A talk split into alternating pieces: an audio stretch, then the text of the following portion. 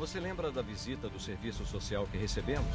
Vim avaliar seu ambiente de ensino domiciliar. Estou removendo a religião de nossas escolas. Estou ensinando às crianças que elas não precisam de Deus. Se as suas crianças não comparecerem à escola em uma semana, vocês serão acusados de desacato à corte, o que resultará em suas prisões. Eu só quero que entenda contra o que está lutando. Em nosso distrito ensina uma versão revisionista da história. Se Deus é por nós, quem será contra nós? O país só está se tocando agora. Que unidade significa vencer sob nossas regras. Por dois mil anos tentaram se livrar do cristianismo. O que te faz pensar que vai conseguir o que ninguém conseguiu? Eles não tinham 83% de aprovação.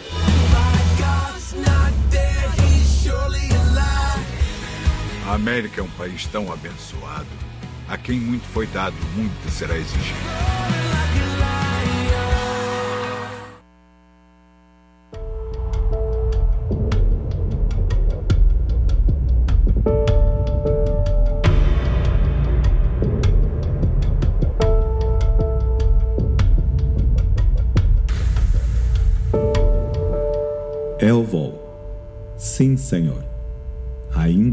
Ainda na velhice, Elvol. Simplesmente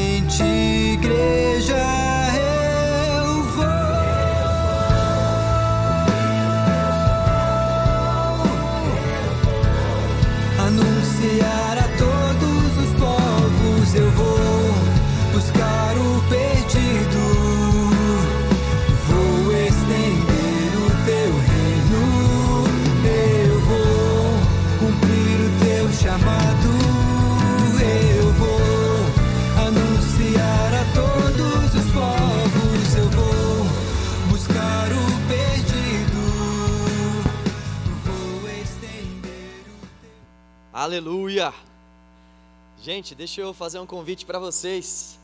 Boa noite primeiro, né? Uma educação a minha. Boa noite. Bom, vocês não, vocês não têm ideia de quem vai dançar nesse filme aí que vai passar aí na próxima semana. Esse que vos fala, pois é. Olha, eu pensei que eu nunca fosse dizer isso na vida, mas eu participei de um filme, não somente participei, mas eu dancei no filme. Eu, com esse gingado maravilhoso. Então, próximo. Esse aleluia não foi de Deus, não. Próximo sábado, nós vamos passar aqui o culto. Na verdade, o culto vai. O filme vai ser transmitido sexta, sábado, nos dois cultos, às quatro e às 19. Domingo, todos os cultos. Então você vai ter bastante oportunidade aí para assistir esse filme em homenagem aos 40 anos da nossa igreja. Isso já no próximo sábado, tá? Então no próximo sábado nós vamos interromper a nossa série, porque durante o período do culto nós vamos assistir ao filme. E nós vimos também aí um outro vídeo de um outro filme, Deus não está morto. Nós vamos nos juntar como canal jovem. Dá esse Uhu de novo, senão a Paula briga comigo. Ela fala, amor, deixa eles fazerem o Uhu, amor. Nós vamos assistir no dia 27, é isso aí? 27 de novembro, nós vamos nos juntar e todo mundo vai junto. Todo mundo é muita gente, né? Mas o canal Jovem vai se juntar e vai ser a nossa programação especial aí desse mês de novembro, a nossa programação de lazer aí. Então, dia 27, guarde aí. Nós não temos o horário preciso ainda, porque o filme ainda vai ser lançado. A gente já reservou o sábado do dia 27 para assistir o filme aqui no Pátio Paulista, mas nós vamos passar mais informações. Só estou avisando já para vocês deixarem na agenda. É muito provável que seja na parte da tarde, tá? Que a ideia é a gente assistir ao filme e depois já vir para cá para o culto. Nesse dia nós não teremos célula, né? A célula vai ser lá no cinema. Bom, nós vamos dar continuidade à nossa série. Esse notebook não está gostando muito de mim aqui. Nós vamos dar continuidade à nossa série. Se meu notebook deixar. E hoje nós vamos falar sobre capítulo 9, 10 e 11 do livro de Romanos. Vai na fé mesmo. 9, 10 e 11 do livro de Romanos. Eu gostaria de fazer uma oração para nós começarmos. Vamos clamar ao Senhor para que mais uma vez o Senhor fale conosco. Eu gosto da ideia de que quando nós estamos debruçados diante da palavra do Senhor, o Senhor fala com a gente. A palavra é o hálito de Deus, a palavra é a vontade revelada de Deus a nós. A palavra de Deus é de fato o sopro de Deus para as nossas vidas e tudo que mais nós precisamos está aqui, na palavra de Deus. Por isso, vamos orar para que o Senhor fale com a gente. Deus, obrigado por esse momento de culto ao Senhor, obrigado porque nós temos a certeza que o Senhor está aqui conosco, Deus, ouvindo as nossas súplicas, se atentando, Pai, aos nossos corações, aquilo que nós temos colocado diante do Senhor. O Senhor é fiel, Deus, nós te agradecemos pela Sua fidelidade, oramos ao Senhor pedindo para que o Senhor mais uma vez fale conosco, Deus, por meio da Sua palavra. Nós viemos aqui para ouvir a Sua voz, viemos aqui porque nós entendemos que tudo que o nosso coração mais precisa é da palavra do Senhor, Deus. Fale conosco, reanime aqueles que estão abatidos, ó Deus. Encoraja, Senhor, aqueles que já estão sem coragem para viver as suas vidas. Dê forças aos fracos, Senhor. Restabeleça a fé daqueles que já não têm mais, Senhor, confiança no Senhor. Faça a tua obra no nosso meio, Deus, por meio da pregação da Sua palavra, Senhor. Use a minha vida mais uma vez com autoridade, Pai, na graça do Senhor, Pai, na dependência do Teu Espírito. Em nome de Jesus. Amém. Amém. Deus é bom. Aleluia. Bom, fazendo um resumo do que foi visto até aqui, até nós chegarmos no capítulo 9, que nós vimos até aqui, então, os capítulos 1 a 3, nós vimos que o apóstolo Paulo vai deixar claro a todos nós que a raça humana está depravada, que todo ser humano está em situação de afastamento de Deus. Ele vai expor a cada um de nós e aqueles romanos também a nossa desgraça. Porque se nós não entendermos a nossa desgraça, nós não vamos entender a graça. Se nós não entendermos a nossa morte espiritual, nós não vamos entender a vida espiritual por meio do Espírito Santo de Deus que Deus tem para nos dar. Se nós de fato não entendermos a escuridão que nós estamos, a luz de Cristo não vai fazer sentido para nós. Então, dos capítulos 1 a 3, o apóstolo Paulo vai deixar claro que todos pecaram e estão carentes dessa glória de Deus. Todos pecaram, estão em situação de rebeldia contra o Senhor por conta desses pecados. Depois, o apóstolo Paulo, dos capítulos 4 a 5, ele vai falar para nós a respeito de como nós podemos fazer para nos vermos livres dessa condenação que é devida a nós por causa dos nossos pecados. Uma vez que nós então somos condenados e essa condenação é merecida, ele começa, na verdade, a partir do capítulo 3, a nos mostrar como que nós podemos fazer para termos acesso a Deus. Ele vai falar então sobre o fato de que Deus nos declara justos por meio do sacrifício de Cristo. Nós precisamos confiar naquilo que aconteceu na cruz, nós precisamos confiar nos méritos de Jesus na cruz do Calvário para que nós sejamos inocentados dessa condenação.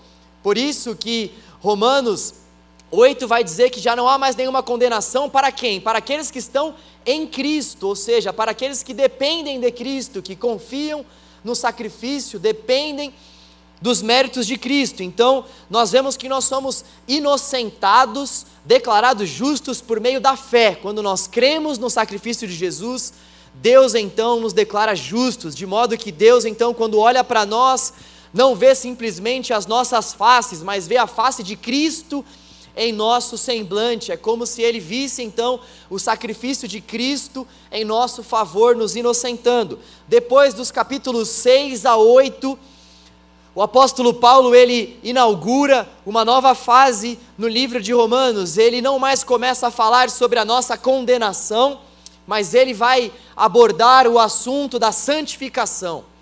Então, é importante a gente perceber essa, essa mudança no percurso. É claro que tudo isso faz parte de uma continuidade na linha de raciocínio do apóstolo Paulo, mas a partir do, do, do capítulo 6, ele, ele então começa a falar sobre a nossa luta contra o pecado.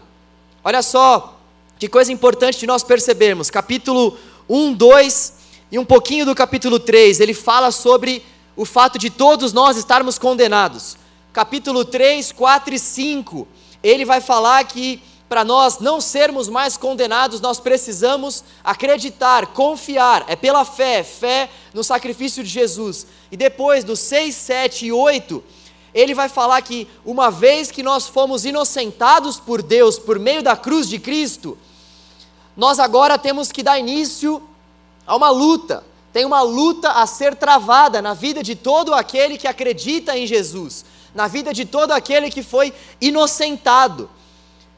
Ele então fala sobre a nossa salvação, que é um ato único de Deus. Deus nos salvou sem que alguma coisa boa fosse vista em nós por Ele. Deus nos salvou simplesmente porque Ele nos amou. Ele amou o mundo de tal maneira que entregou o seu Filho para morrer por nós. Nós fomos reconciliados, nós fomos salvos, nós fomos selados pelo Espírito. Um ato de Deus. Só que esse ato de Deus num segundo momento, envolve o nosso caminhar em santificação. E nessa caminhada de santificação, aí sim, nós temos uma parcela, nós cooperamos com o Espírito de Deus nessa caminhada de santificação. E o apóstolo Paulo começa no capítulo 6 a falar sobre essa luta que nós travamos nessa nossa caminhada de santificação, nessa, nessa nossa caminhada para que a gente se pareça mais com Cristo. O apóstolo Paulo vai falar sobre as lutas que nós passamos.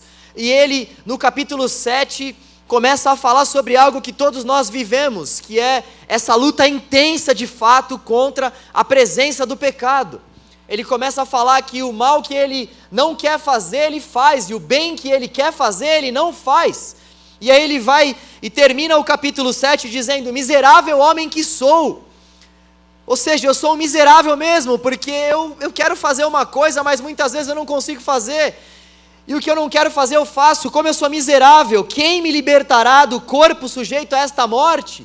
Ele termina o capítulo 7 com essa pergunta.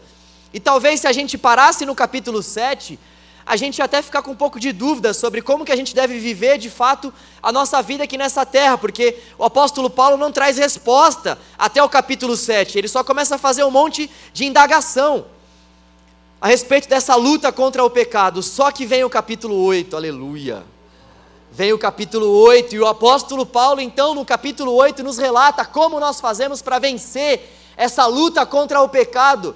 E ele deixa claro para nós que a presença do pecado no mundo, a presença do pecado em nosso cotidiano, em nossas vidas, mas aqueles que estão em Cristo não são mais dominados pelo pecado.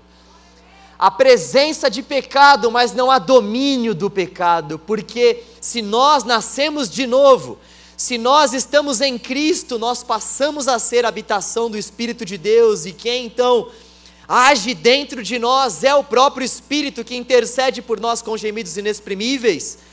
E nós, nos dedicando a essa vida pelo Espírito, conseguimos então, na força do Senhor, no revestimento de poder que o Senhor tem para dar para cada um daqueles que o seguem, é nessa força, é nesse poder que então nós podemos vencer os nossos pecados. Isso não quer dizer que nós não vamos travar lutas ferrenhas contra os nossos pecados. Não. Todo aquele que diz que não comete pecado é mentiroso, é o que João vai escrever em sua carta.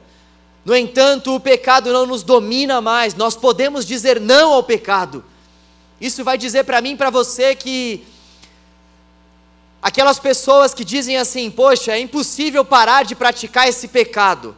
Essa pessoa, pelo que o texto de Romanos 8 vai nos dizer, ela não conhece a Deus, ela não vem de Deus, ela não nasceu de novo ainda, porque quem nasceu do Espírito de fato é habitação do Espírito. Quem nasceu do Espírito confia nas forças do Espírito, confia na força do nosso Deus.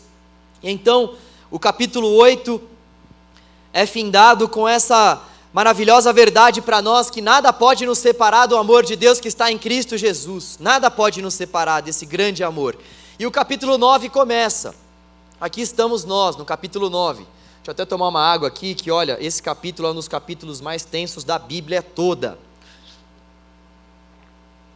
Você vai entender por quê daqui a pouco.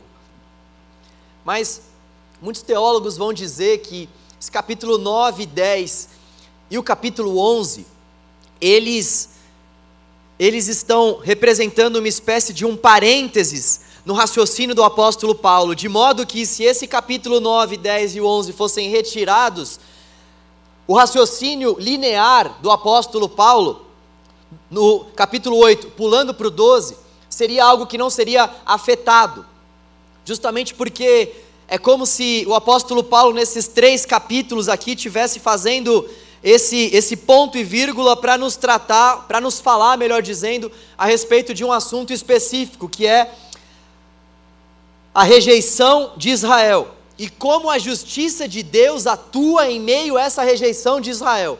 Podem colocar aquele outro slide para mim aí, por favor. Esses slides continuam adoçando as nossas noites, você vai ver quão doce, olha só, que coisa maravilhosa.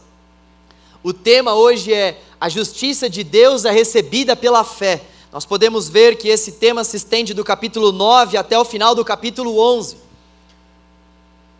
Ou melhor, tá errado ali em cima, hein? Não é esse slide aí não. É outro slide.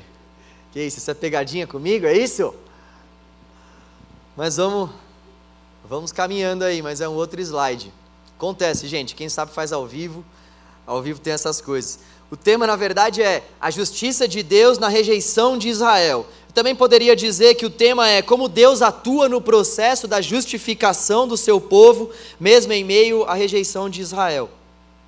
E aí, eu quero te convidar a ler comigo capítulo 9, versículos 1 a 5. Capítulo 9, versículos 1 a 5.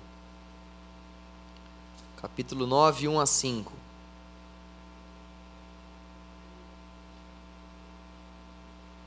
Capítulo 9, 1 a 5. Depois que o pessoal conseguir colocar aí, por favor, tá? Tem bastante coisa só para a galera acompanhar aí. Capítulo 9, versículos 1 a 5. Assim diz a palavra do Senhor. Eu vou ler na NVI. Digo a verdade em Cristo, não minto. Minha consciência o confirma no Espírito Santo. Tenho grande tristeza e constante angústia em meu coração. Pois eu até desejaria ser amaldiçoado e separado de Cristo por amor de meus irmãos, os de minha raça, o povo de Israel. Deles é a adoção de filhos, deles é a glória divina, as alianças, a concessão da lei, a adoração no templo e as promessas. Deles são os patriarcas, e a partir deles se traça a linhagem humana de Cristo, que é Deus acima de todos, bendito para sempre. Amém. O apóstolo Paulo começa o capítulo 9 falando sobre uma tristeza que está tomando conta do coração dele. E a primeira pergunta que nós podemos fazer é por que essa tristeza está de fato tomando conta do coração do apóstolo Paulo, porque o apóstolo Paulo ama o seu povo. O apóstolo Paulo é um judeu, ele é um israelita e ele está diante da incredulidade de muitas pessoas do povo de Israel. Ele está vendo isso, ele está vivendo com muitas dessas pessoas que, vez após vez, insistem em dizer que Jesus não é o Messias, insistem em virar as costas para Deus. Aí. Então, o apóstolo Paulo começa falando sobre essa angústia profunda que ele sente por ver que muitos judeus não estão reconhecendo a Cristo como Messias, que muitos judeus estão parados, presos nas práticas da lei e não estão conseguindo enxergar que a lei é o meio e o fim é Cristo.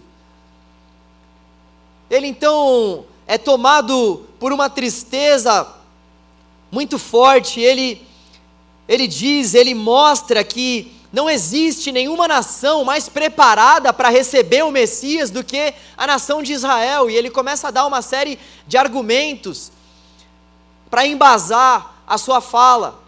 Ele começa a dizer que existem uma série de benefícios, privilégios que qualificam Israel para receber a bênção da nova aliança. Eles foram adotados, eles puderam contemplar a glória de Deus, as manifestações gloriosas de Deus em Israel. Eles foram o povo que foi alvo das alianças de Deus, das alianças que Deus fez. eles receberam a lei, Êxodo, Êxodo 20, eles tinham o tabernáculo, eles tinham o templo, eles tinham uma série de privilégios, e por conta de todos esses privilégios, era justamente para que eles reconhecessem o Messias. Todos esses privilégios que eles tiveram apontavam para o Messias, apontavam para Jesus, e o apóstolo Paulo está extremamente entristecido porque eles continuamente estão rejeitando o Messias. Eles não se entregam para o fato de que Jesus é aquele que haveria de vir, Jesus é aquele de quem os profetas falavam. Algo completamente diferente das demais nações acontecia com Israel. É claro que a aliança que Deus fez com Israel era para que Israel de fato pudesse anunciar a mensagem de salvação de Deus para toda a humanidade. É claro que quando nós estamos falando aqui sobre esses privilégios, nós não podemos dizer que Deus é um exclusivista no sentido salvífico, ele não fez tudo isso para com Israel simplesmente para salvar Israel e rejeitar todos os outros povos. Ele fez pensando em todos os povos serem alcançados por meio da fidelidade de Israel para com ele, mas ele sabendo que Israel seria infiel, ele então preparou esse plano por meio de Cristo Jesus. E aqueles judeus, em sua maioria, não conseguiam acreditar no fato de que Jesus é de fato o Messias de Deus. E aí eu quero refletir com vocês sobre alguns pontos. Como eu costumo dizer, ao longo dessa série, nós estamos diante de muitos assuntos aqui. Muitos assuntos mesmo. Se nós quiséssemos, nós teríamos sermões para trabalhar durante no mínimo uns seis meses aqui nessa carta aos Romanos. Mas como nós temos muitos assuntos a serem tratados ainda, por isso que a gente vai falando somente sobre os pontos principais. Então eu quero reforçar que se você tiver algum tipo de dúvida em relação a algum ponto, você pode vir falar comigo depois do culto. Nós temos os nossos líderes de célula que também podem tirar dúvidas, enfim. É importante que você não saia daqui com dúvidas ou não deixe de tirar essas dúvidas ao longo do seu processo de leitura nesse livro. Primeira coisa que eu gostaria de apontar, de demonstrar e de refletir com vocês é, na verdade, uma pergunta que nós podemos fazer por meio dessa rejeição que Israel exerce para com Deus. Como é possível explicar a rejeição de Israel a Deus? É isso que o apóstolo Paulo vai tratar aqui nesses próximos versículos, mais precisamente aí do versículo 1 até o versículo 13, ele vai explicar, ele vai trazer uma série de ilustrações, e o apóstolo Paulo faz bastante isso no livro de Romanos. Imagina que tem tem um tema maior que está sendo tratado pelo apóstolo Paulo, e ele, para trazer mais compreensão para os seus ouvintes acerca desse tema, ele começa a fazer uma série de ilustrações. Ele faz muito isso ao longo de suas cartas e, sobretudo, ao longo dessa carta aos Romanos. E é muito importante a gente entender isso, porque às vezes a gente fica preso nessas ilustrações que de fato não são tão fáceis assim para a gente entender. Algumas ilustrações são mais complicadas. Mas o que é mais importante nós entendermos é o que ele está querendo dizer com essa ilustração. Qual o tema mais amplo, qual o tema central que está na mente do apóstolo Paulo e ele nos comprova isso por meio de seus escritos que nós devemos de fato prestar atenção. Isso é muito importante. Porque nós não podemos pegar o que ele coloca como uma ilustração simplesmente, sair fazendo afirmações sem que a gente entenda esse raciocínio amplo do apóstolo Paulo. E por isso que é extremamente interessante a gente abordar todo o livro de Romanos, porque fica muito mais fácil para a gente compreender esse raciocínio linear do apóstolo Paulo, e não somente para a gente pegar algumas ilustrações, mas compreender o todo do raciocínio dele. Então, primeira coisa, como é possível explicar a rejeição de Israel a Deus? O apóstolo Paulo vem nos escrevendo e, e ele confirma a nós que a palavra de Deus de fato não falhou ele começa a usar aquela retórica grega que nós já vimos aqui no começo da série, que é chamada de diatribe. Se você não estava aqui ou não pegou, diatribe é, essa retórica grega na qual o apóstolo Paulo apoia bastante dos seus escritos, aonde ele debate com, deba com debatedores imaginários. Ele começa a falar com debatedores imaginários para trazer de fato uma verdade crucial para os seus ouvintes. Então, nós vemos isso, por exemplo, no começo do capítulo 6, onde ele diz: Vamos abrir lá. Começo do capítulo 6. Que diremos então? Continuaremos pecando para que a graça aumente? Ou seja, com quem que ele está falando? Ele está usando essa retórica, ele está usando esse debatedor imaginário para trazer verdades. Ele faz isso também no capítulo 7, versículo 7, ele faz bastante isso também ao longo do capítulo 9, 10 e 11. E aí, o apóstolo Paulo então afirma em primeiro lugar que a palavra de Deus não falhou. Então, essa rejeição que Israel tem para com Deus não é justificável em primeiro lugar, porque a palavra de Deus, ela não falhou. Deus não errou quando escolheu o povo de Israel para levar a sua mensagem. Deus não errou quando, no seu plano de salvação, que teria que alcançar toda a humanidade, ele escolheu a nação de Israel, escolheu os patriarcas, deu a ele a lei. Deus não errou nisso. O apóstolo Paulo deixa isso muito claro. Então, essa rejeição que eles têm não pode ser explicada pelo fato da palavra de Deus ter errado. E aí o apóstolo Paulo vai dizer no versículo 6 que Deus não errou, e nós podemos constatar que Deus não errou pelo fato de que nem todos os descendentes de Israel são Israel. Nem todas aquelas pessoas que nasceram em Israel, nem todas aquelas pessoas que têm aquela descendência abraâmica, são de fato pessoas que, que são aceitas por Deus, porque nós somos aceitos por Deus não pela nossa genética ou, não pela, ou pela nossa descendência, mas sim pela nossa fé em Cristo. A descendência genética não é uma garantia de inclusão na família de Deus. Então, o apóstolo Paulo vai falar que Deus não errou ao ter escolhido o povo de Israel. E ninguém pode dizer que Israel está rejeitando a Deus pelo fato de Deus ter errado. Deus não errou. Deus não errou. Nem todos os descendentes de Israel são de fato Israel.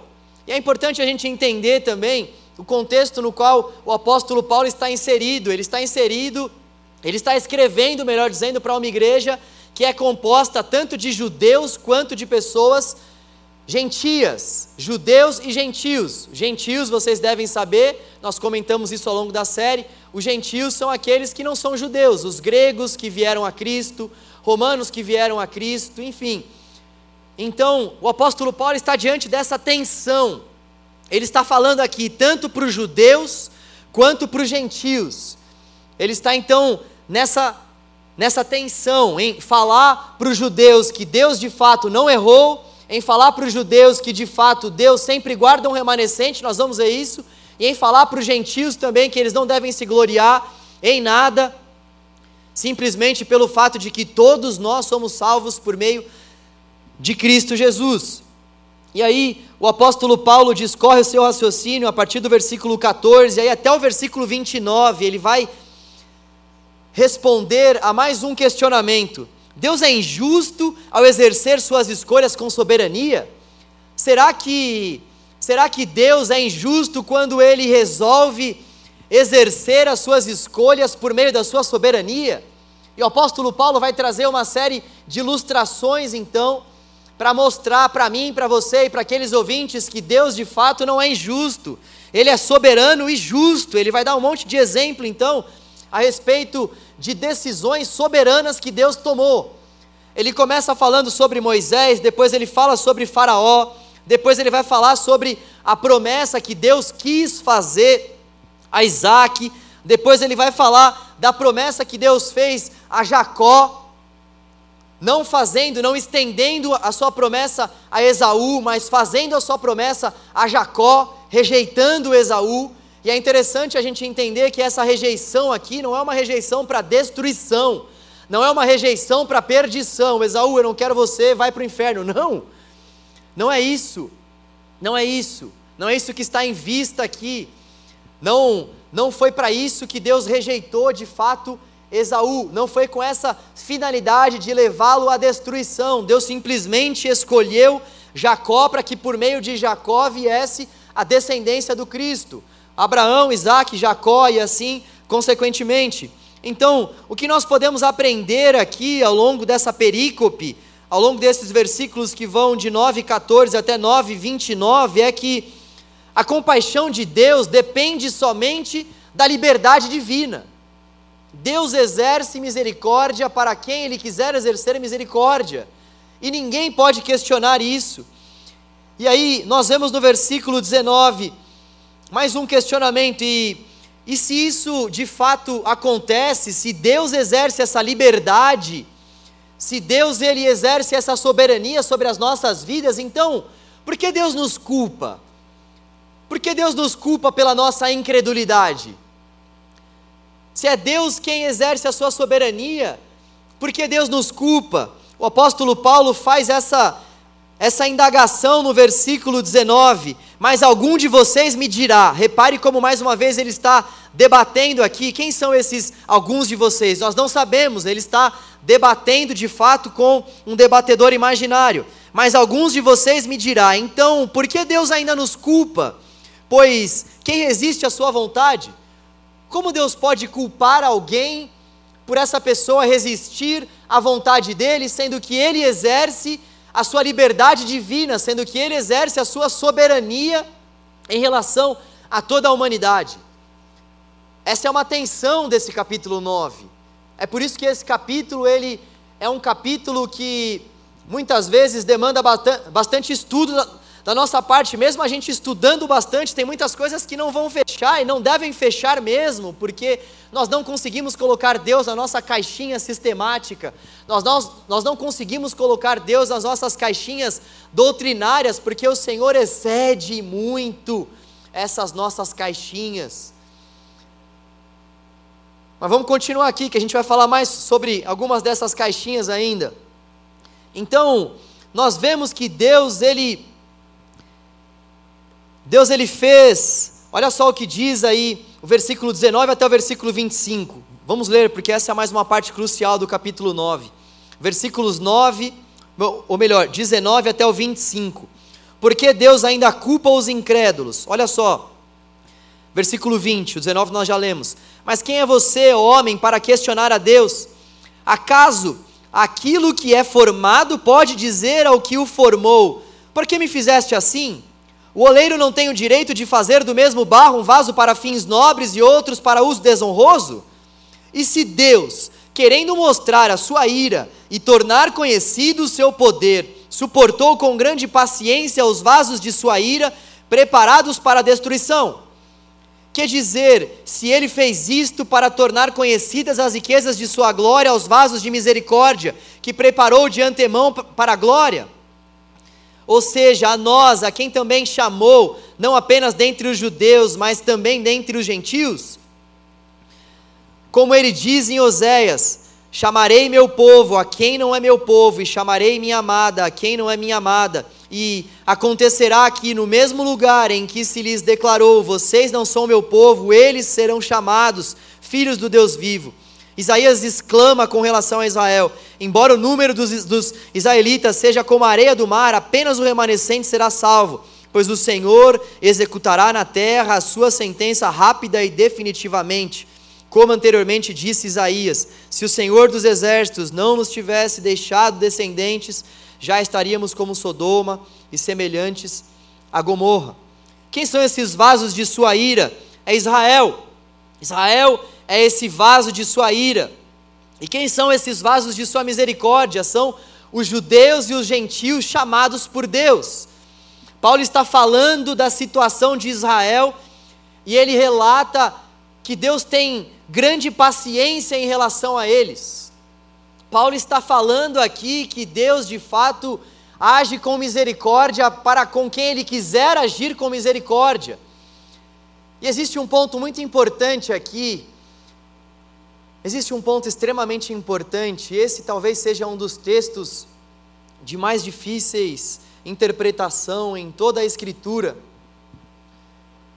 E tem uma linha de teólogos, uma linha pequena de teólogos, que vai falar, que vai interpretar esse texto como se houvesse uma dupla predestinação da parte de Deus. E é interessante a gente abordar um pouco esse assunto. Falando dentro desse contexto do livro de Romanos 9, não tem como a gente deixar de lado esse assunto. Tem muitos teólogos, ou melhor, poucos teólogos, que vão falar sobre essa dupla predestinação. E o que é isso? Eles vão dizer que Deus ele predestina, ou seja, ele determina o destino de forma prévia, de forma antecipada, tanto para salvação quanto para destruição, quanto para perdição. Deus separa alguns, Deus destina a vida de alguns para salvação e Deus destina a vida de outros tantos para perdição. Só que o texto não está falando isso. O texto não está nos dando margem para essa dupla predestinação. O que muitos teólogos vão dizer, e eu concordo com isso, é que não há como nós negarmos que a predestinação é bíblica. Não há como nós negarmos que Deus realmente nos predestina. Deus escolhe de fato o nosso destino prévio, ele nos separa, ele nos escolhe, ele nos elege em Cristo. Nós vemos isso, nós fomos escolhidos antes da fundação do mundo, Deus já sabia da minha existência e da sua existência. Deus de fato é quem nos separa para a salvação, Ele é o autor da salvação.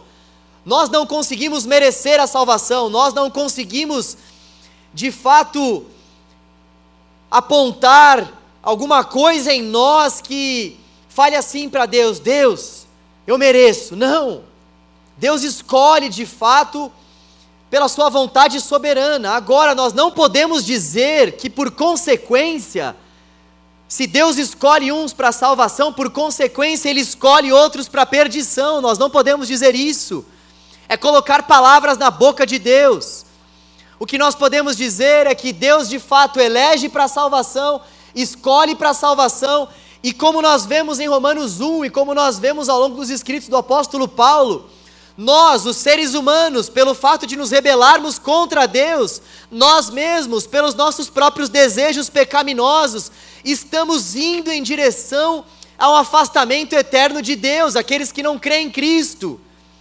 Então, nós não podemos culpar Deus por conta de um monte de pessoa não crer nele e estar indo, estar indo para um caminho de destruição.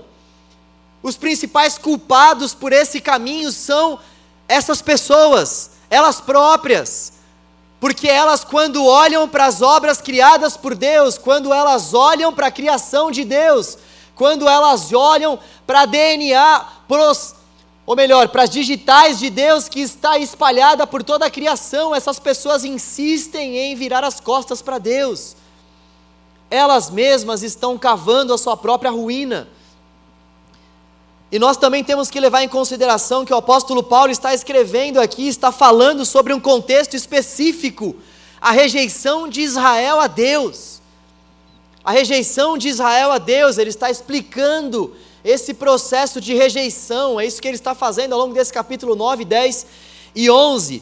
E uma outra coisa é que seria bastante confuso da parte de Deus culpar algumas pessoas pelo fato dessas pessoas não crerem nele, sendo que o que nós vemos a partir do versículo 30 do capítulo 9, o que nós vemos ao longo de todo o capítulo 10 é que Deus está responsabilizando o povo de Israel pela sua incredulidade.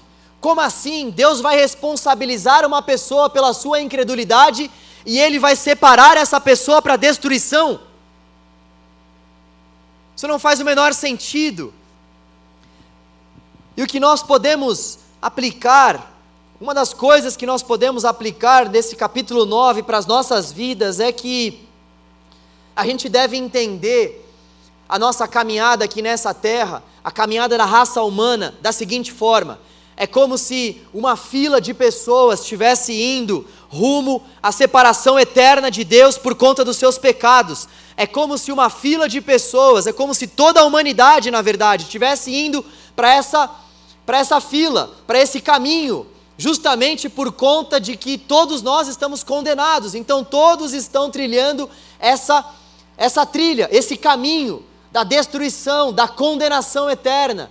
E é como se Deus, ao longo desse caminhar da humanidade, ele levantasse, ele tirasse alguns dessa fila, ele tirasse alguns desse caminho de destruição, ele tirasse para a salvação.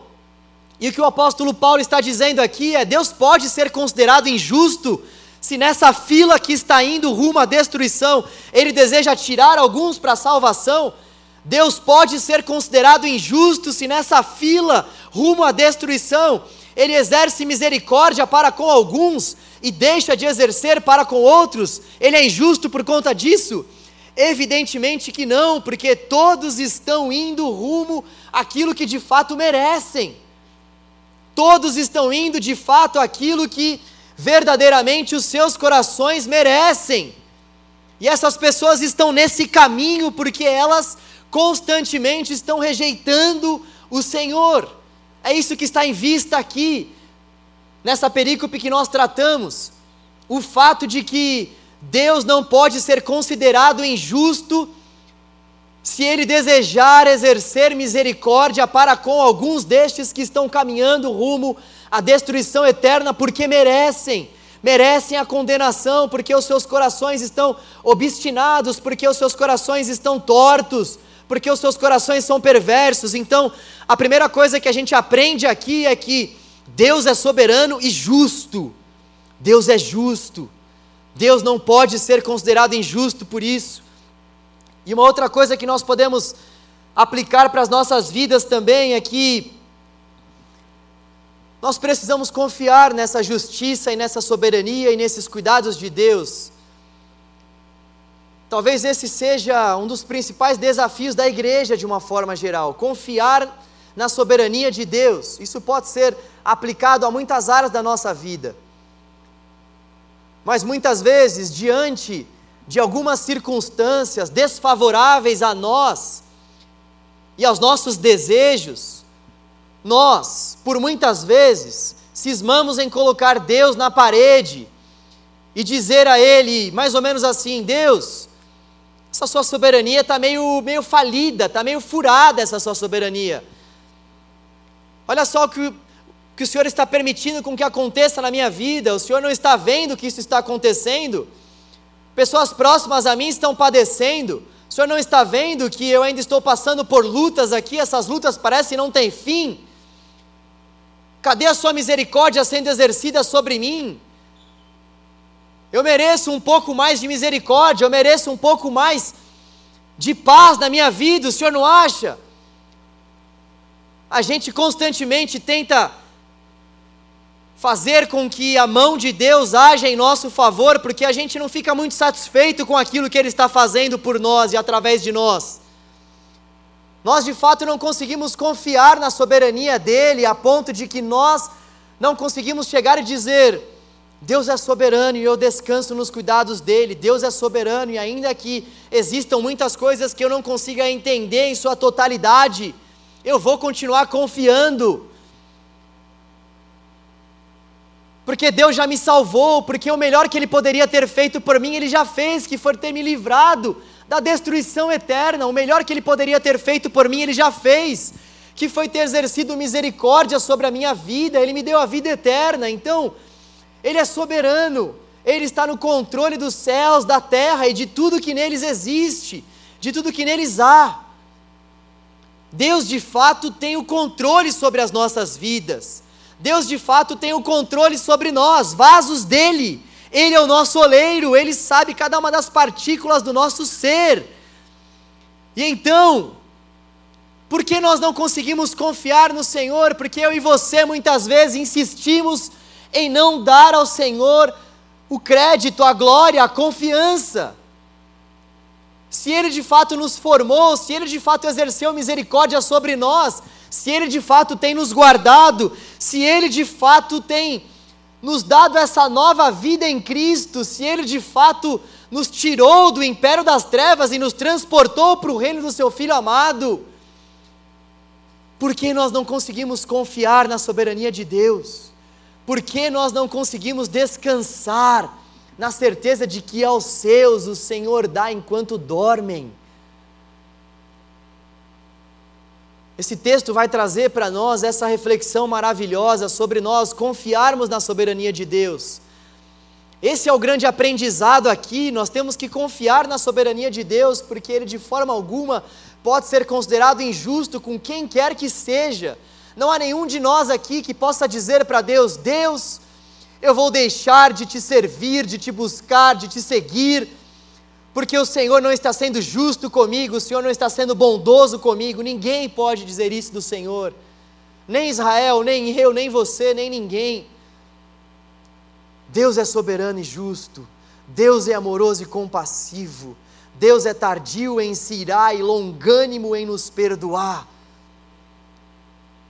Deus é bom, Deus é bom. Esse não é um jargão, isso emana da palavra dele. Deus é bom.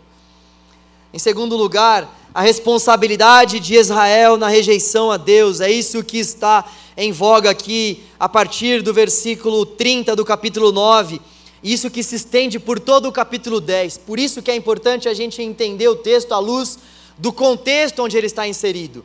Olha só que coisa maravilhosa que o apóstolo Paulo vai trazer para nós. No capítulo 9, ele vai falar sobre essa rejeição de Israel. No capítulo 9, ele vai de fato falar que Deus, ele é o oleiro e ele não pode ser questionado nesse sentido. Deus é soberano. E no capítulo 10 ele vai falar sobre a responsabilidade de Israel nessa rejeição. A responsabilidade pelo fato do povo de Israel não crer é do próprio povo, e ele dedica um capítulo todo para falar sobre isso, sobre essa incredulidade do povo de Israel. Ele começa a partir do versículo 30 do capítulo 9, falando que Israel repudiou a justificação pela fé, ou seja, Israel insiste em confiar nas obras da lei. E quando eu digo Israel aqui, que fique claro, é claro que eu estou falando de algumas pessoas, porque muitas pessoas ao longo da história do povo de Israel veio a crer no Messias. Mas o apóstolo Paulo está escrevendo para essa maioria maçante que olha para as obras, que vê Jesus, que se depara com os escritos, que está se deparando com essa argumentação do apóstolo Paulo e mesmo assim deseja seguir confiando nas obras da lei para alcançar a sua salvação. E ele então inicia o capítulo 10 e mais uma vez ele demonstra o seu amor pelo seu povo. No capítulo 9 ele começou fazendo isso também, demonstrando o seu amor. No capítulo 10 ele começa também demonstrando mais uma vez que o desejo dele é que o povo de Deus, o povo de Israel que está sendo relatado aqui, seja salvo. É isso que ele deseja, porque ele tem ele tem de fato um zelo por esse povo ele faz parte desse povo. E ele começa então a nos explicar que existe uma responsabilidade que é pertinente a Israel. E embora o capítulo 9 mostre para nós que Deus cumpre os seus propósitos de qualquer forma, usando a sua soberania, usando a sua liberdade divina, no capítulo 10, Deus responsabiliza de fato Israel. Deus não isenta Israel da rejeição do Messias. E aí existe existe um texto muito interessante nesse capítulo que é importante nós lermos. Quero ler com você a partir do versículo 9, capítulo 10, a partir do versículo 9. A palavra do Senhor diz assim: se você confessar com a sua boca que Jesus é Senhor e crer em seu coração que Deus o ressuscitou dentre os mortos, será salvo. Pois com o coração se crê para a justiça e com a boca se confessa para a salvação. Como diz a Escritura: todo o que nele confia jamais será envergonhado. Não há diferença entre judeus e gentios, pois o mesmo Senhor é Senhor de todos e abençoa ricamente todos os que o invocam. Porque todo aquele que invocar o nome do Senhor será salvo. Como, pois, invocarão aquele em quem não crerem? Ou melhor, aquele em quem não, aquele em quem não creram? E como crerão naquele de quem não ouviram falar? E como ouvirão se não houver quem pregue? E como pregarão se não forem enviados? Como está escrito, como são belos os pés dos que anunciam as boas novas. No entanto, nem todos os israelitas aceitaram as boas novas. Pois Isaías diz: Senhor, quem creu em nossa mensagem? Consequentemente, a fé vem por se ouvir a mensagem, e a mensagem é ouvida mediante a palavra de Cristo. Mas eu pergunto: eles não ouviram? Claro que sim. A sua voz ressoou por toda a terra e as suas palavras até os confins do mundo. Novamente pergunto: será que Israel não entendeu? Em primeiro lugar, Moisés disse: Farei que tenham ciúmes de quem não é meu povo. Eu os provocarei a ira por meio de um povo sem entendimento. Isaías diz ousadamente: Fui achado por aqueles que não me procuravam. Revelei-me àqueles que não perguntavam por mim. Mas a respeito de Israel, ele diz: O tempo todo estendia as mãos a um povo desobediente e rebelde. O tempo todo estendia as mãos a um povo desobediente e rebelde. É interessante nós percebemos aqui que esse apelo que está sendo feito aqui nos capítulos no capítulo 10, a partir do versículo 14, como pois invocarão aquele quem não crerão? E como crerão naquele de quem não ouviram falar? Tem muitas pessoas que usam esse texto para fazer apelos missionários. Isso não é errado, mas num primeiro momento nós precisamos entender que esse texto está explicitamente sendo aplicado para os judeus que não creram. Isso que o apóstolo Paulo está falando aqui, essa invocação, esse eles não podem crer em quem não ouviram falar, isso já aconteceu. O apóstolo Paulo vai vai dizer no versículo 18: Mas eu pergunto, eles não ouviram? Claro que sim, ou seja, eles já ouviram a mensagem. Deus já levantou pessoas para pregarem a mensagem para ele, para eles, e eles de fato não creram. Eles de fato deliberadamente decidiram não crer no Senhor. O tempo todo Deus estendeu as suas mãos para uma nação rebelde e desobediente. Então, é importante a gente entender que esse texto, isso que o apóstolo Paulo está falando aqui, é explicitamente para aqueles judeus que não creram. Eles não creram. E como eu disse, a gente pode usar esse texto sim para falar que, de fato, nós precisamos pregar o Evangelho para que as pessoas creiam.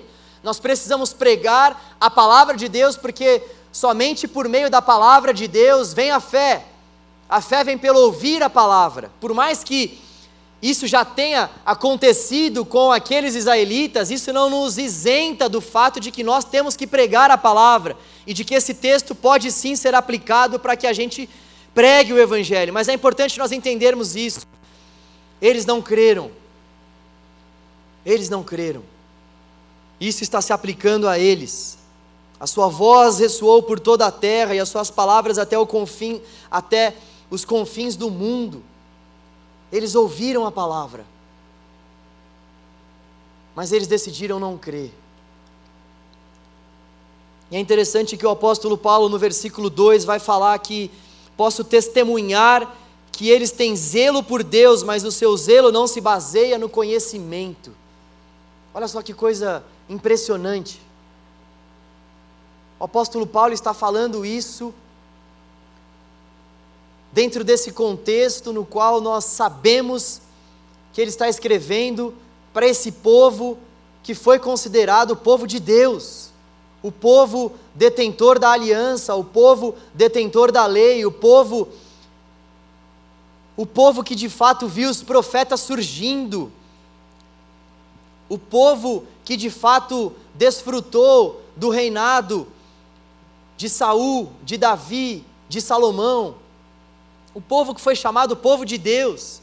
Esse povo, esse povo muitas vezes eles têm conhecimento, mas esse conhecimento não é resulta resultado de um zelo pela Escritura. Gente, isso é extremamente importante para nós. O apóstolo Paulo está escrevendo aqui para pessoas que tinham conhecimento elevado sobre o texto, pessoas que conheciam o Antigo Testamento, como eu e você aqui, com certeza nem imaginamos conhecer. pessoas que com certeza sabiam textos e mais textos de cor, mas a palavra de Deus não havia entrado no coração daquelas pessoas. Uau! Que aprendizado! Aquelas pessoas tinham o conhecimento sobre o texto, sabiam quem havia escrito tal coisa. Você perguntasse para aquelas pessoas, para elas narrarem a passagem pelo Êxodo, com certeza elas iriam narrar, para elas narrarem como foi o trabalhar de Deus durante a caminhada do povo no deserto, com certeza aquelas pessoas saberiam. Aquelas pessoas conheciam a palavra, mas aquelas pessoas não se deixavam conhecer pelo Deus da palavra. Aquelas pessoas liam a palavra, mas elas não permitiam com que a palavra de Deus pudesse lê-las. Aquelas pessoas conheciam o texto, a mente daquelas pessoas estava tomada pelo texto, elas conheciam o texto, mas era um saber vazio, era um saber que não era acompanhado pelo crer com o coração, e é por isso que ele vai falar aqui que é necessário que a gente creia com o coração. Embora a gente use esse texto para fazer apelos, e não há problema nisso, mas o verdadeiro apelo é esse apelo que é feito de fato para que a gente acredite na palavra com o coração, para que o nosso coração seja de fato aberto para o texto, para que o coração se abra para o texto, para que a gente não somente saiba, mas para que a gente viva.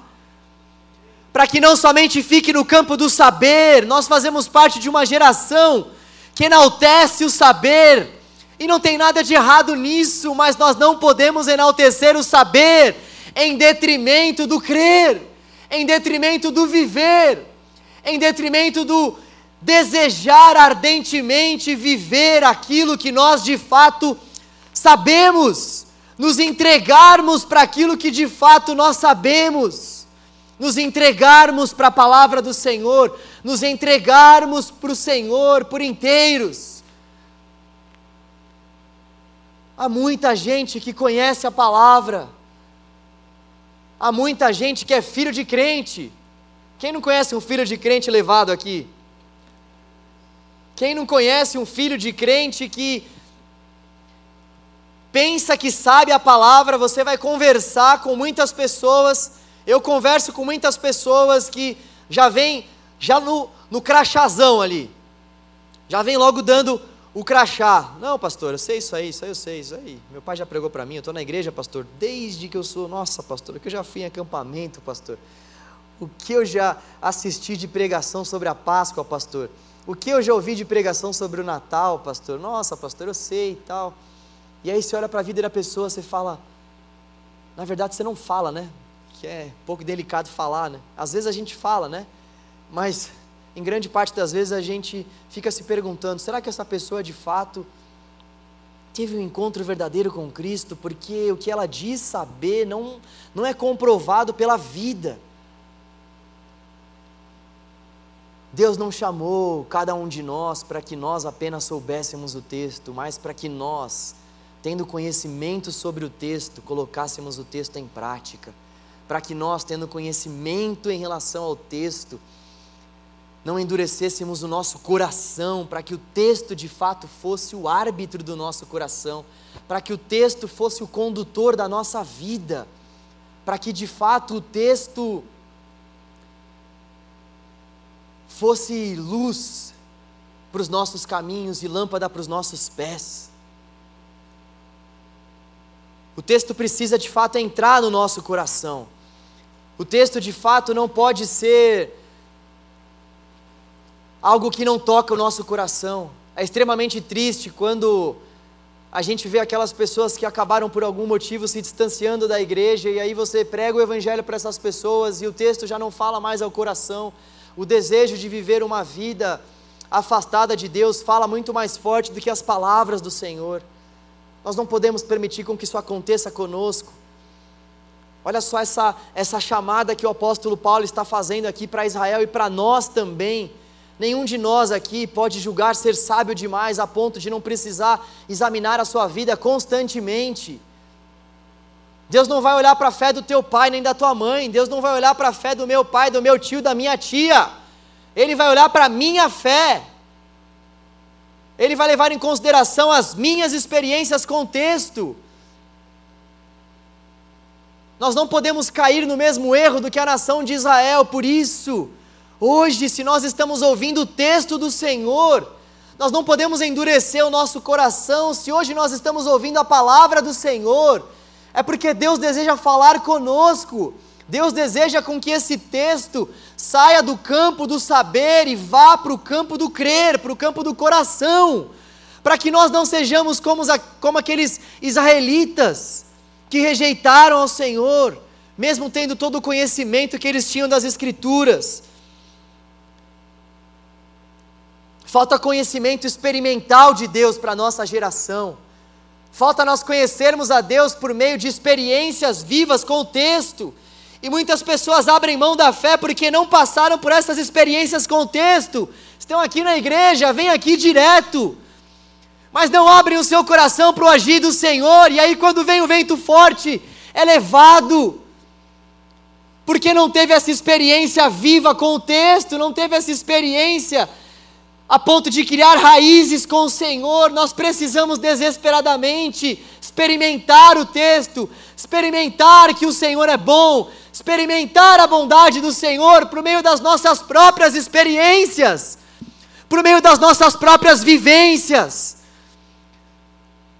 Não é a experiência do outro, não é simplesmente aquilo que está escrito, mas o que está escrito e o que eu estou vivendo diante daquilo que está escrito. Não são experiências que não têm base textual, não, não é disso que o apóstolo Paulo e eu estamos falando. Mas dessa vida, essa vida que constantemente experimenta o Senhor por meio do texto, essa vida que constantemente experimenta o Senhor por meio da oração, essa vida que constantemente experimenta o Senhor por meio do seu coração entregue. Em terceiro lugar, nós vemos, capítulo 11, a restauração de Israel. Nós vemos que a restauração de Israel ela é assegurada. Deus, em sua infinita misericórdia e graça, não se esqueceu do seu povo. Olha a bondade do Senhor. Quando nós vemos o Antigo Testamento, a gente vê Deus literalmente indo atrás do povo de Israel e o povo se rebelando contra ele. Deus mandava o maná, o povo reclamava. Deus dava a terra prometida, o povo reclamava que queria voltar para o Egito. Deus levantava um rei, o povo reclamava do rei. E Deus constantemente abençoava o seu povo e o seu povo virava as costas para ele. E mesmo assim, mesmo assim, o Senhor não desiste dos seus. Isso acontece comigo e com você. Se você está aqui hoje, deixa eu te dizer uma coisa. O Senhor de fato é o nosso Deus e Ele fiel a nós, mesmo em meio às nossas infidelidades. O Senhor é fiel para começar a boa obra que Ele começou em nós e através de nós. Isso deve trazer tranquilidade para o nosso coração. Deus é fiel. Deus é fiel. O apóstolo Paulo vai falar sobre essa restauração. Ele começa falando dos versículos 1 até o versículo 5 no capítulo 11, que de forma alguma Deus rejeitou o seu povo, e o próprio, apóstolo, o próprio apóstolo Paulo é uma prova viva disso. Ele é um judeu que foi levado a um encontro com Cristo. Deus também prova que não rejeita o seu povo, porque ele sempre levanta um remanescente em meio à apostasia geral, ele sempre faz com que ele, o próprio Deus, sempre preserva filhos e filhas que são dele, separados por ele, para que não haja de fato uma apostasia que tome conta de toda a raça humana. Ele sempre faz com que os seus remanescentes permaneçam fiéis a ele. Olha só que coisa maravilhosa que o apóstolo Paulo está falando aqui para aquela nação de Israel, para aqueles gentios e para nós também. Por causa da eleição da graça, sempre existe um remanescente, é sempre pela graça. Sempre foi pela graça, desde o Antigo até o Novo Testamento, sempre foi pela graça de Deus. até mesmo aqueles sacerdotes, para oferecerem os sacrifícios, tinham que acreditar que eles iam ser perdoados, eles tinham que acreditar na graça de Deus. Sempre foi a graça, mediante a fé em Deus, sempre foi, sempre vai ser. E Deus, por causa da sua graça, permite com que haja um remanescente. E o capítulo 11 vai falar então sobre esse remanescente. E o apóstolo Paulo vai falar que todo Israel será salvo. Vamos ler essa parte que é bastante importante também no capítulo 11. Versículos 25 ao 36. Irmãos, não quero que ignorem este ministério, para que não se tornem presunçosos. Israel experimentou um endurecimento em parte, até que chegue à plenitude dos gentios. E assim todo Israel será salvo. Como está escrito: virá de Sião redentor que desviara que desviará de Jacó a impiedade. E esta é a minha aliança com eles, quando eu remover os seus pecados. Quanto ao evangelho, eles são inimigos por causa de vocês, mas quanto à eleição, são amados por causa dos patriarcas, pois os dons e o chamado de Deus são irrevogáveis. Que bondade é essa? Assim como vocês, que antes eram desobedientes a Deus, mas agora receberam misericórdia, graças à desobediência deles. Assim também agora eles se tornaram desobedientes, a fim de que também recebam agora misericórdia, graças à misericórdia de Deus para com vocês, pois Deus colocou todos sob a desobediência para exercer misericórdia para com todos. É interessante a gente entender esse todos dentro desse contexto aqui. É claro que Deus não está falando sobre o fato Deus não está dando base para uma doutrina universalista aqui, que todos vão ser salvos. O apóstolo Paulo mesmo diz que a salvação é somente por meio de Cristo. Todos aqueles que invocarem o nome do Senhor, estes que serão salvos. Então, é importante nós entendermos esse todo com o contexto maior que está aparecendo aí em Romanos. E todo Israel, quem é todo Israel, afinal de contas? Todo Israel é a totalidade de eleitos de Israel e a totalidade de dos eleitos entre os gentios, a plenitude dos gentios. Então, o apóstolo Paulo aqui está revelando a nós o grande mistério de Deus. Um dos grandes mistérios de Deus é a igreja, gentios, judeus, juntos, adorando a Deus por meio do sacrifício de Jesus. Os gentios que antes estavam afastados de Deus, agora são enxertados nesse ramo que é essa nação de Israel, para que de fato tanto os gentios quanto o povo de Israel seja levado à conversão ao nosso Senhor Jesus.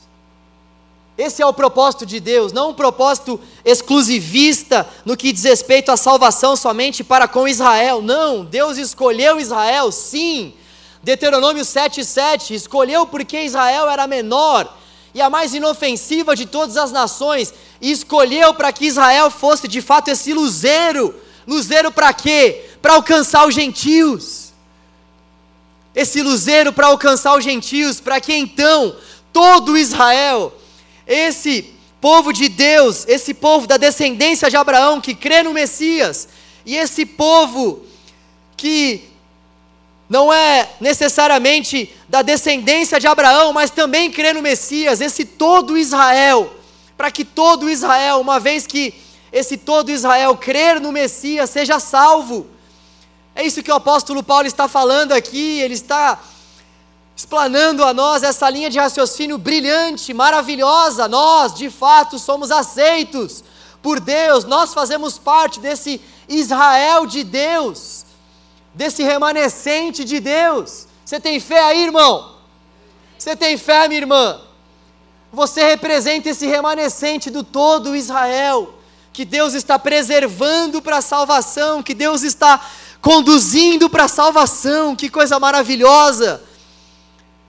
O Senhor, uma vez que nós somos gentios, o Senhor nos enxerta então, o Senhor nos dá esse prazer, essa oportunidade, esse privilégio pelos méritos de Cristo, de nós fazermos parte do seu povo. Para nós, para todos sempre, adorarmos o Cordeiro de Deus, que é digno, que está vivo e que voltará para nos buscar. O apóstolo Paulo começa a então falar sobre o fato de que todo Israel vai ser salvo e virá de Sião o redentor. E nós podemos também saber que todo esse Israel de fato vai ser salvo, nós podemos descansar nessa certeza, isso é imprescindível que fique extremamente claro para nós. Nós só somos aceitos e salvos por Deus por conta do que Jesus fez por nós na cruz. É somente por isso. Então, Ele é soberano. Ele é soberano sobre os céus e a terra. Capítulo 9. Ele decide exercer misericórdia para com quem Ele quiser exercer misericórdia. A soberania dele se estende sobre as nossas vidas, de modo que nós não podemos dizer que Deus tem falhado conosco, pelo contrário, Ele é perfeito, Ele é bom em tudo que faz. Mas a vontade dele é boa, perfeita e agradável, mas não é fácil. E nós não podemos deixar de confiar na soberania de Deus, ainda que fazer a vontade de Deus não seja fácil. Nós vimos em segundo lugar que é importante que a gente conheça o Senhor. Essa nação de Israel conhecia o Senhor, e no entanto eles rejeitaram ao Senhor. Eles conheciam o texto, eles conheciam todo o Antigo Testamento, mas eles rejeitaram a Deus, porque de fato eles não tinham uma experiência viva com o Senhor. E é importante nós termos essa experiência. E em terceiro lugar, o que nós estamos diante aqui é Deus vai nos conduzir à nossa salvação. Ninguém pode se salvar.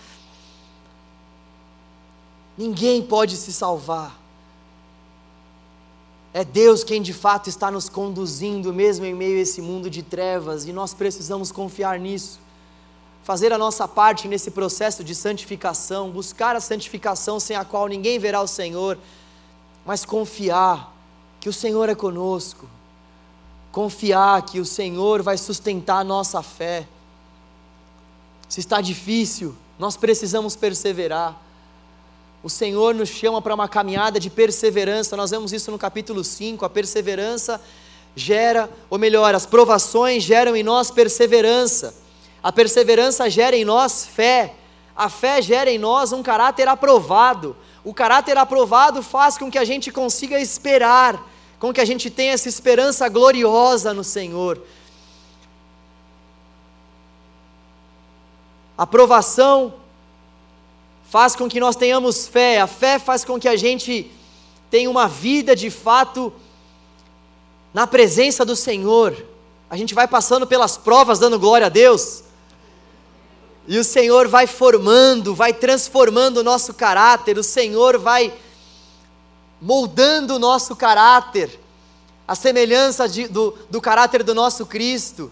E nessa caminhada de perseverança, nessa caminhada de perseverança em meio às provas, o Senhor vai fortalecendo o nosso coração e vai nos levando rumo à nossa salvação, vai nos conduzindo rumo ao nosso alvo maior, que a nossa morada celestial, o nosso Senhor nos aguarda. Esse capítulo é um capítulo um pouco mais denso, como eu disse, mas que tem muitas aplicações maravilhosas para nós. E o apóstolo Paulo termina, e aqui eu concluo também, versículo 33, no capítulo 11. Olha só que forma maravilhosa que o apóstolo Paulo termina esse raciocínio extremamente denso. Ele está falando então sobre essa rejeição de Israel e ele termina de uma forma fantástica. Olha só o que ele fala. A profundidade da riqueza, da sabedoria e do conhecimento de Deus, quão insondáveis são os seus juízos, inescrutáveis os seus caminhos. Quem conheceu a mente do Senhor? Ou quem foi seu conselheiro? Quem primeiro lhe deu para que ele o, para que ele o recompense? pois dele, por ele, para ele são todas as coisas. A ele seja a glória para sempre. Amém. O apóstolo Paulo termina enaltecendo a grandeza do Senhor. Ninguém é capaz de identificar com totalidade os caminhos de Deus. Nós conhecemos aquilo que o Senhor nos revela.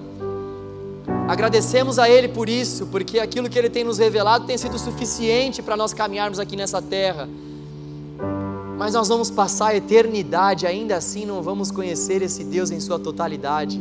Ele é insondável. Ele é insondável, ó profundidade da riqueza, da sabedoria e do conhecimento de Deus, como insondáveis. Quão insondáveis são os teus caminhos. são muito além daquilo que eu mesmo posso traçar para mim, os teus caminhos. Os teus caminhos são muito mais poderosos, eles vão muito mais além daquilo que eu quero traçar para mim mesmo. Oh Deus, quem conheceu a mente do Senhor a ponto de dar conselho ao Senhor acerca daquilo que deve acontecer comigo? Eu posso dar conselhos a Deus? Você será que pode dar conselhos a Deus? Alguém aqui conheceu a mente do Senhor? Pois dele, por ele, para ele são todas as coisas, a ele seja a glória, para sempre e sempre, amém. A ele, somente a ele seja a glória. A Ele, somente a Ele seja a glória. Nós precisamos descansar na soberania do Senhor. Nós precisamos conhecer o Senhor.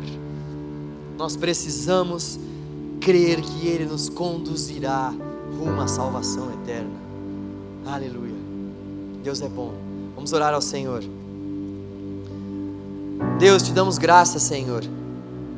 Obrigado, Deus, pela Sua palavra, Deus. Obrigado por exercer misericórdia sobre nós, Deus. Nós não merecemos, nenhum de nós aqui merece, Deus. Nós merecemos a condenação e mesmo assim o Senhor nos dá salvação.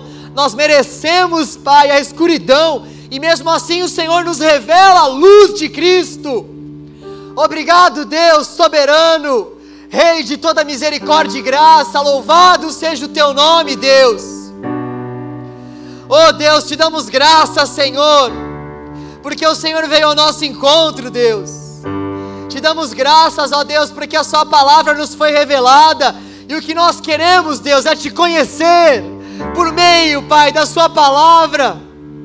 Nós queremos essas experiências vivas e marcantes com a Tua palavra, de modo que nós venhamos experimentar o Senhor lendo a palavra, experimentar o Senhor orando a Ti, Oh Deus, dê a, nós, dê a nós uma vida de oração constante. Dê a nós uma vida de oração, Pai, fervorosa. Oh Deus, conduz as nossas vidas. Tu que és aquele que tem perseverado a nosso favor. Tu que és aquele que tem nos dado fé. Tu que és aquele que tem nos guardado. Ó oh Deus, nós te pedimos, conduza-nos, Deus. Conduza-nos rumo à nossa salvação. Nós queremos te ver. Nós queremos viver para o Senhor, Deus. Guarde a nossa fé. Guarde a nossa fé, com que nós não venhamos nos gabar, Pai, pelo fato de termos sido escolhidos pelo Senhor, porque foi tudo pela graça. Foi tudo pela graça. Foi tudo pela graça, Senhor. Obrigado pela graça, Deus.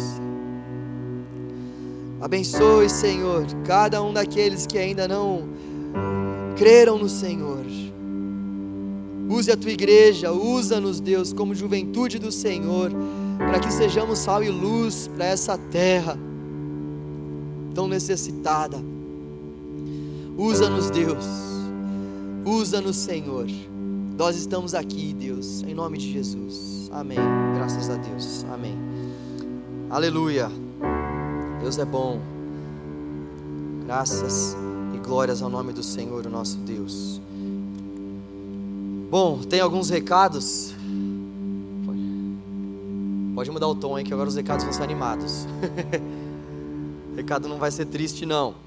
Recado animado, olha só. É, nós estamos diante da nossa viagem missionária. Nossa viagem missionária vai ocorrer nos dias 6 a 16 do mês de janeiro. E eu gostaria muito que você pudesse fazer parte disso. Se você quer ir nessa viagem missionária e não tem condições para isso, por favor, procure o seu líder de célula. Procure. Uh, procure um empresário aí, procure alguém para te ajudar. Vem atrás de mim não, hein? Tô brincando. Olha só, se você quer muito ir, mas não tem condições, por favor, procure o seu líder de célula, fale comigo, tá bom? Vai ser um prazer poder ajudar, poder acompanhar o seu caso. Gente, pode Pode vir com o negócio alegre aí, gente. gente me ajuda aí, gente. É, e aí, que mais? 6 a 16, então, tá? Uh, qual outro aviso? O filme da. Gente. O, fi- o filme da IBP. o filme é alegre, tá? O filme da IBP. o filme da IBP! Coisa linda. Aê! O filme da IBP não vai passar no YouTube. Então, olha só, venha pra cá, tá bom? Nós vamos passar uma mensagem antiga no YouTube. Então, sábado que vem, se você está nos acompanhando pela internet, se você realmente não vier pra cá, você vai assistir uma mensagem antiga, uma mensagem minha, mas antiga, tá bom? Uma reprise. Então, por favor, venha, vai ser um prazer ter você aqui. A gente respeita a vontade de cada um, mas se você puder, por favor, venha. Como é que é? A Paula está prometendo pipoca e suco de graça. Isso não vem de mim, vem da Paula. Ah, é da igreja, então tá bom. A igreja está prometendo pipoca e suco de graça para quem vier. Agora vai lutar. Então, não venha pela pipoca e pelo suco, tá bom? É, e aí então, só para vocês ficarem cientes, o filme vai rolar aqui e nós não vamos passar o filme ah, no YouTube. Tem um aviso também do Kids. O Kids, o nosso Ministério de Crianças, está precisando de voluntários. O Kids, ele faz um trabalho, é um ministério que faz um trabalho maravilhoso aqui com as nossas crianças. Se você um dia tiver a oportunidade de vir aqui num culto de domingo às 10h30 ou domingo às 17 horas, você vai ver o trabalho maravilhoso que o Kids tem feito com crianças de faixas etárias diferentes. E para isso nós precisamos de ajuda. Então, se você quiser ajudar o Kids, se tornando um dos tios ou das tias que tomam conta das crianças, gente, é uma bênção. Eu já fui por muito tempo. A Júlia me cobra até hoje, mas Júlia, minha querida, agenda é cheia, mas eu vou voltar. Levante-se, Júlia, por favor. Podem procurar a Júlia, por favor. Tá bom? A Júlia é a nossa musa do Kids. Obrigado, Júlia. Podem procurar a nossa Xuxa Gospel. Podia ter terminado sem essa, né? É, por favor, tá? Procurem a Júlia aí se você quiser ajudar nessa área. Bom, também tem mais um recado aqui das células. As nossas células estão a todo vapor, nós já voltamos. As células são os nossos pequenos grupos aqui. Maravilha! Aí, obrigado. As células são as células são os nossos pequenos grupos que se reúnem às 5 horas da tarde, antes do nosso culto aqui, rolam as reuniões das células. Acontecem aqui mesmo na igreja, tá? Tem várias salas aqui embaixo. E olha, muito legal. É, tenho certeza que Deus vai falar muito com você. A gente compartilha a nossa vida, pedidos de oração, louva ao Senhor, ah, tem comunhão com pessoas diferentes. A gente consegue fazer amizades, tá? Então eu acho muito importante para cada um de nós aqui termos em mente a importância de participarmos de uma célula. E as células elas estão com uma lição nova agora a partir desse próximo sábado. É, então faça parte. Nós vamos falar sobre oração, tá bom? Um tema muito muito interessante. Então faça parte de uma célula. Estou esquecendo de algo? Não? Então tá bom. Gente, que Deus abençoe grandemente a vida de vocês. Eu queria dizer, olha, que se vocês não vieram na vigília, vocês perderam. Foi uma bênção. Foi realmente algo maravilhoso da parte de Deus e eu oro para que a gente continue nessa busca, para que a gente continue entregando o nosso coração ao Senhor, nos debruçando diante da palavra, buscando a Deus. O Senhor tem muito para fazer aqui no nosso meio. Não é por causa do João, não é por causa do Matias, não é por causa da Gabi, não é por causa da Paula, é porque Ele é bom e deseja se revelar a nós. Então vamos buscar ao Senhor em comunidade, juntos. Vamos viver isso que o Senhor tem preparado para nós aqui juntos. Amém? Amém? Jesus amado. Deus abençoe a vida de vocês. Obrigado mais uma vez pela presença de todos. Vão com Deus.